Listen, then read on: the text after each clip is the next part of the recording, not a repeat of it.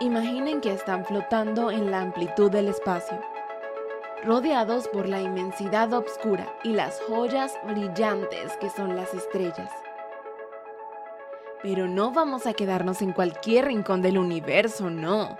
Nos dirigimos a un destino especial, un destino que está más allá de la atmósfera terrestre, hacia la luna. Algo emocionante está a punto de suceder que cambiará la historia para siempre.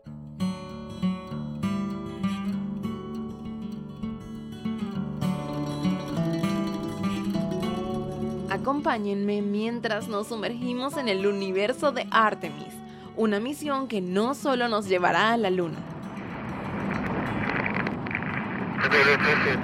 sino que nos invita a soñar con el universo y a creer en un futuro donde el espacio no tiene límites. ¿Qué misterios nos esperan?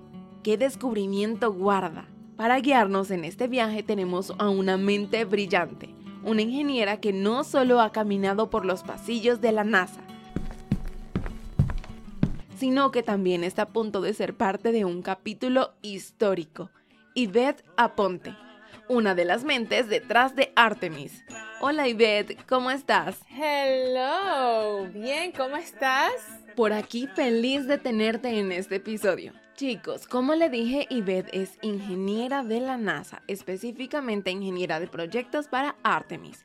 Ella lidera un equipo que se encarga de diseñar, construir e instalar algunos sistemas como el brazo de acceso de la tripulación de la cápsula Orion, para que estén listos para el día del lanzamiento.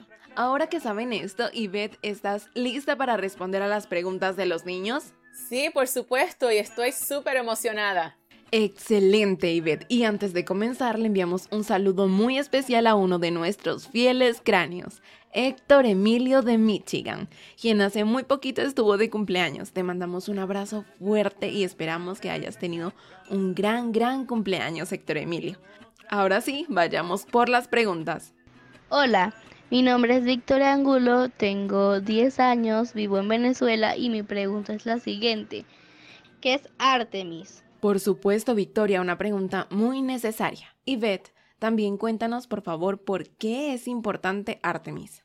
Artemis es el nuevo programa de exploración lunar. ¿Qué significa eso? Vamos a regresar a la luna. Por primera vez en más de 50 años, vamos a regresar a explorar la luna. Es un momento fascinante, emocionante y es bien importante para la NASA porque vamos a poder regresar a explorar algo que lo vemos cada noche, que es la luna. Vamos a explorar más de la luna que antes que hemos hecho. Vamos a avanzar la ciencia. Es un momento bien emocionante, así que estamos muy, muy contentos de poder formar parte de este momento histórico. Wow, para mí Artemis es como una llave mágica que nos abre la puerta para explorar la luna después de más de 50 años. ¿Se imaginan eso? Es como volver a visitar a un viejo amigo. Y ahora datos curiosos que les van a volar la mente. Número 1. ¿Saben de dónde viene el nombre Artemis? De la mitología griega. ¿Y qué es la mitología griega? Se estarán preguntando algunos. Bueno, son historias y mitos, leyendas sobre los supuestos dioses y héroes griegos, pero también era la religión de la antigua Grecia. El hecho es que Artemis, según la mitología griega, era una diosa era la hermana gemela del dios Apolo. Entre varias cosas, era considerada como la diosa de la luna, y Apolo también fue el nombre que usaron para las misiones de la NASA que llevaron a 12 personas a pisar la superficie de la luna. Así que su nombre parece tener doble propósito. Ahora ya conocen estos dos datos curiosos. Sigamos. Hola Axel, qué bueno tenerte por acá. Hola, soy Axel, tengo 8 años. Quisiera saber qué cosas se pudieran hacer o descubrir en la luna. ¿Qué cosas emocionantes esperan hacer o descubrir en la luna? Muy buena pregunta. Ah, ok, claro. Me gusta esa pregunta. ¿Sabes? Lo que es bien interesante de la Luna es que la Luna es como una cápsula de tiempo, porque lleva en el espacio miles y miles de años y ha podido capturar muchas de las, de las actividades del espacio, del Sol y de las colisiones de los asteroides y muchas cosas. ¿Y qué es lo que vamos a hacer? Vamos a poder entonces ir a descubrir más acerca de los misterios que tiene el universo y el espacio al ir a descubrir la luna y a poder explorar la luna. Así que es bien interesante y emocionante poder regresar a la luna porque vamos a poder avanzar la ciencia y vamos a poder nosotros también aprender mucho más sobre nosotros los humanos y la tecnología que vamos a necesitar para poder llegar más allá de la luna a otros planetas. Así que la luna es la base para poder ir al más allá. Imaginen la luna como un libro antiguo y gigante que ha estado en la estantería del espacio durante miles de años. Este libro ha registrado muchas de las historias del Sol, las colisiones de asteroides y muchos otros eventos galácticos. Ahora, ¿qué vamos a hacer? Abrir ese libro gigante será como si estuviéramos leyendo las páginas del pasado para entender no solo la luna, sino muchas cosas más sobre el universo. ¿Qué les parece si ahora vamos con un sonido misterioso? Como pista te cuento que el sonido pertenece a un sonido que hay en el espacio exterior. Voy a dejarlo sonar.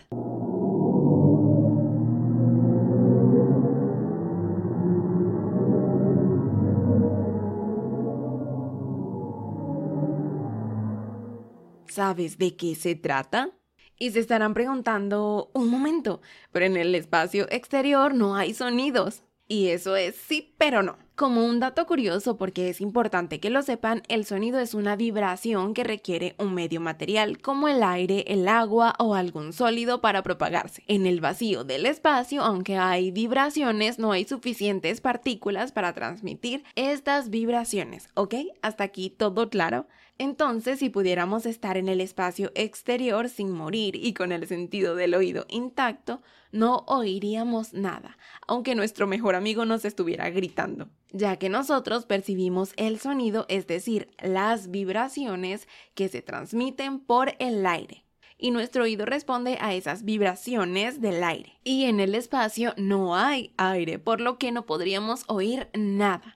Este sonido que acabamos de escuchar fue gracias a los científicos de NASA, quienes han utilizado una técnica especial llamada sonificación. Otra vez, sonificación, para convertir datos en sonidos que podemos escuchar.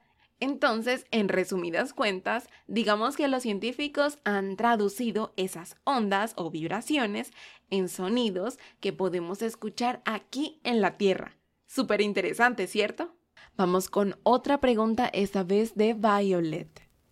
Hola, mi nombre es Violet, tengo 8 años y quisiera saber cómo puede ser el futuro de los seres humanos en la Luna.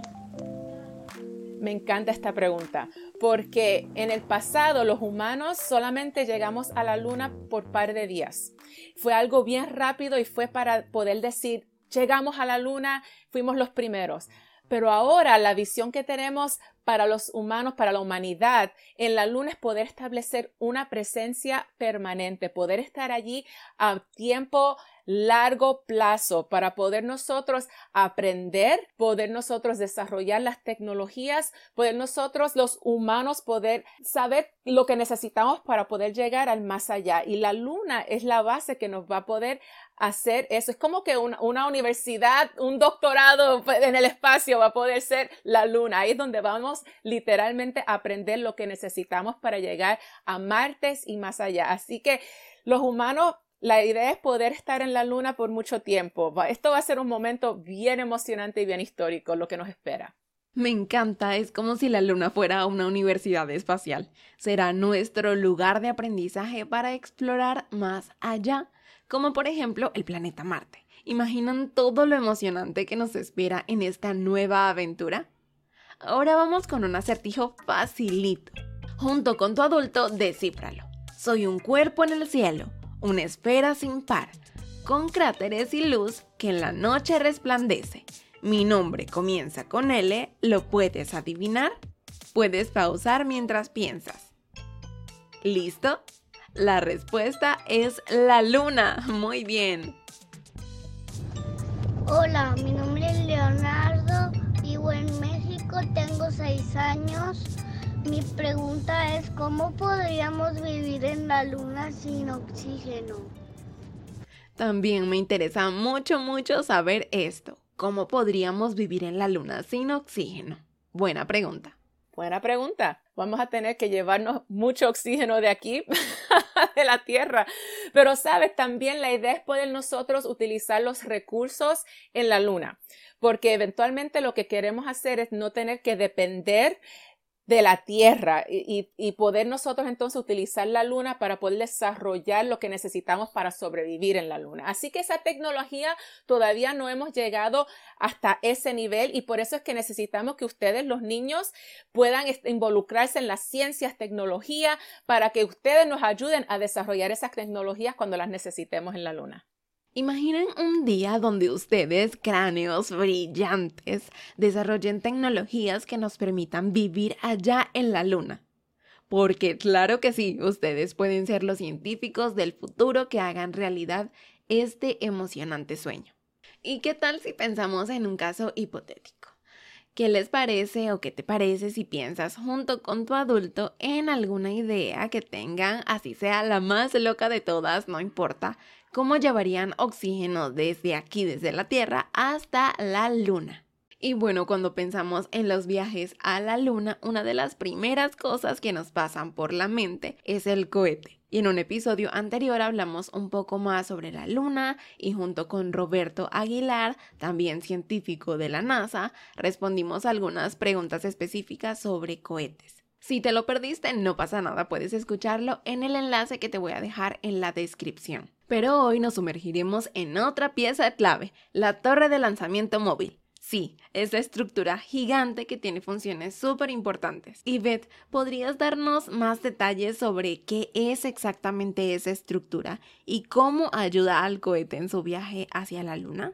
Oh, Ok, bueno, la torre de lanzamiento móvil se utiliza para ensamblar el cohete, así que el cohete es grandísimo, son 344 pies de altura. Esperen un momento, no se nos puede escapar este cálculo. 344 pies de altura serían aproximadamente unos 104, casi 105 metros de altura.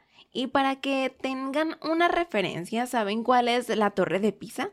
Esa que es muy famosa por su inclinación. Bueno, ella mide aproximadamente 56 metros, es decir, 183 pies de altura. La torre de Pisa sería mucho más pequeña que el cohete. Ahora ya tienen una referencia. Sigamos con Ivette. Entonces, Ivette, ¿esa torre o estructura viene completa o cómo es? No viene completo, vienen diferentes segmentos, así que esos segmentos se ensamblan en la torre de lanzamiento adentro de una estructura grandísima que tenemos en el Centro Espacial Kennedy. El Centro Espacial Kennedy es un lugar en Florida, en Estados Unidos, donde hacen lanzamientos de cohetes y envían naves espaciales al espacio. Entonces, en esta torre es que después venimos y la llevamos a la plataforma de lanzamiento donde vamos a lanzar. Así que se utiliza para montar el cohete, pero también para estabilizar el cohete y últimamente para lanzar el cohete. Así que es una estructura bien grande bien pesada, pero es una estructura verdaderamente emocionante, histórica, impresionante, totalmente necesario para nosotros poder procesar y lanzar el cohete SLS. Y ahora ya conoces otra pieza clave, la torre de lanzamiento móvil. Gracias Yvette por tu respuesta. En un momento vamos con la siguiente pregunta, pero antes, si aman a Cráneo y están buscando un podcast para antes de dormir o durante la siesta, buenas noches Cráneo. Es perfecto, explora la naturaleza y promueve la relajación con sonidos cautivadores y actividades de respiración y mindfulness. Si quieres escuchar uno de los episodios, te voy a dejar el enlace en la descripción. Hola, mi nombre es Ezequiel García y tengo 8 años y vivo en Venezuela. ¿Dónde están los astronautas en el cohete? Claro, respondamos. Los astronautas se encuentran en la cápsula Orion y esa cápsula está localizada literalmente al tope encima del cohete, así que están localizados más de 300 pies de altura de la superficie de la Tierra, así que es bastante alto, ahí es donde van a estar los cuatro astronautas y de ahí eso es lo último que van a poder ellos tocar de la Tierra cuando se monten a bordo de, del Orion, eso es literalmente el último que van a poder tocar de la Tierra antes de poder orbitar la Luna.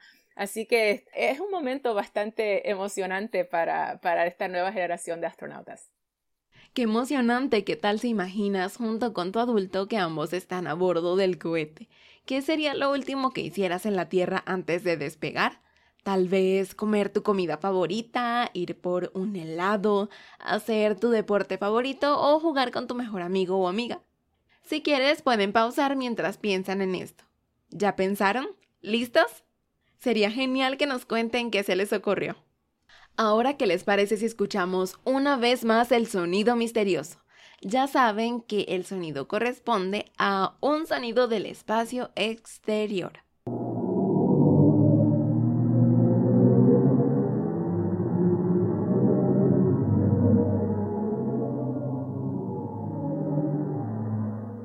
Voy a darles algunas opciones. A. Sonido de las estrellas. B Sonido de un agujero negro. C. Sonido del planeta Venus. ¿Lo tienes? Guarda tu respuesta para el final. Y Beth, ahora quisiera saber qué inspiró todo tu interés por la ingeniería y la exploración espacial. ¿Cómo descubriste que eso era lo que te apasionaba? Pues desde pequeña a mí me encantaba mirar las estrellas, la luna en la noche. Era algo que mi mamá y yo nos sentábamos afuera literalmente a mirar los cielos. Y eso yo diría que fue el primer granito hacia mi amor por el espacio. Pero voy a decir que mi amor por la ingeniería y por las matemáticas empezó en la escuela. Yo tenía un maestro de la escuela elemental que él fue clave en, en en desarrollar esa emoción, ese amor, esa pasión. Él le encantaba dar las clases de matemática y de ciencia, lo hacía con tanta pasión y, me abría la imaginación de que habían cosas más allá de que de la exploración. Y al crecer, me recuerdo que yo decía, pero ¿cómo puedo desarrollar esta pasión? Y fue mi abuelo. Mi abuelo trabajaba como constructor y me dijo, oye Ivette, ¿por qué tú no trabajas en ingeniería? Porque qué emoción sería yo llegar a un proyecto y verte que tú eres la, la jefa del proyecto. Y eso para mí fue la primera vez que alguien mencionó ingeniería. Yo no sabía ni lo que era, así que me puse a investigar y decidí estudiarlo. Me encantó. Y en universidad un profesor me dijo, Yvette, tú sabes que si te empeñas puedes trabajar para la NASA. Así que literalmente a través de mi vida eran gente que lograron establecer semillitas que pudieron entonces desarrollar esa pasión para la ciencia, la ingeniería y eventualmente poder llegar a ver que era factible yo trabajar en la NASA. Se puede hacer, se puede lograr. Qué hermoso e inspirador. Recuerdo que cuando yo era pequeña me gustaba ver el cielo. Todavía me gusta. Pero antes de día lo veía junto con mi abuelo y le buscábamos forma a las nubes. Deberían intentarlo. Y por las noches lo veía con mi abuela. Veíamos la luna y las estrellas y buscábamos las constelaciones. Recuerdo con mucho cariño todos esos momentos. Ahora tengo una pregunta cómo los niños pueden convertirse en ingenieros de NASA como tú? Primeramente, todo empieza con el deseo. Tienes que pensar en el más allá. Por ejemplo, ¿quieres trabajar en la NASA? Tienes que decir yo puedo, yo lo puedo hacer, que nadie te diga que no lo puedes hacer. Segundo, tienes que estudiar, estudiar ciencia, tecnología, ingeniería y darle lo mejor de todo. Mira, darle el 100%. Yo no fui estudiante con las mejores notas todo el tiempo, pero le di lo máximo lo máximo y esa disciplina se aprende en la escuela. Y entonces cuando ya ustedes estén en universidad, pertenezcan a clubes de robótica, pertenezcan a los diferentes clubes de ciencia. La NASA tiene tantas iniciativas para las escuelas que los niños pueden involucrarse, los profesores pueden involucrar a sus salones para poder hacer diferentes actividades con enfoque a la ciencia y la exploración espacial en la NASA. Diferentes cosas que pueden hacer empezando desde la escuela. Ya lo saben chicos, pueden comenzar por involucrarse en clubes. Siempre den lo mejor de ustedes y lo más importante, crean que pueden lograrlo. Yo creo de verdad en todos ustedes y creo que pueden lograr todo lo que se propongan. Muchas gracias Yvette, ha sido un gusto y un honor tenerte en este episodio. Muchísimas gracias por esta invitación. De verdad que ha sido un tremendo placer. Que nadie nunca diga que ustedes no pueden lograr sus sueños. Yo voy a ustedes y les deseo lo mejor. No se quiten. Nos vemos. Ok, ahora, ¿qué les parece si escuchamos una vez más el sonido misterioso? Ya saben que corresponde a algo que hay en el espacio exterior. Voy a dejarlo sonar.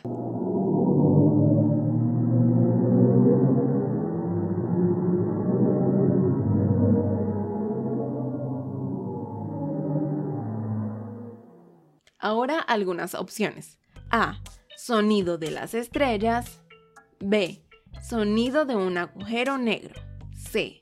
Sonido del planeta Venus. ¿Lo tienes?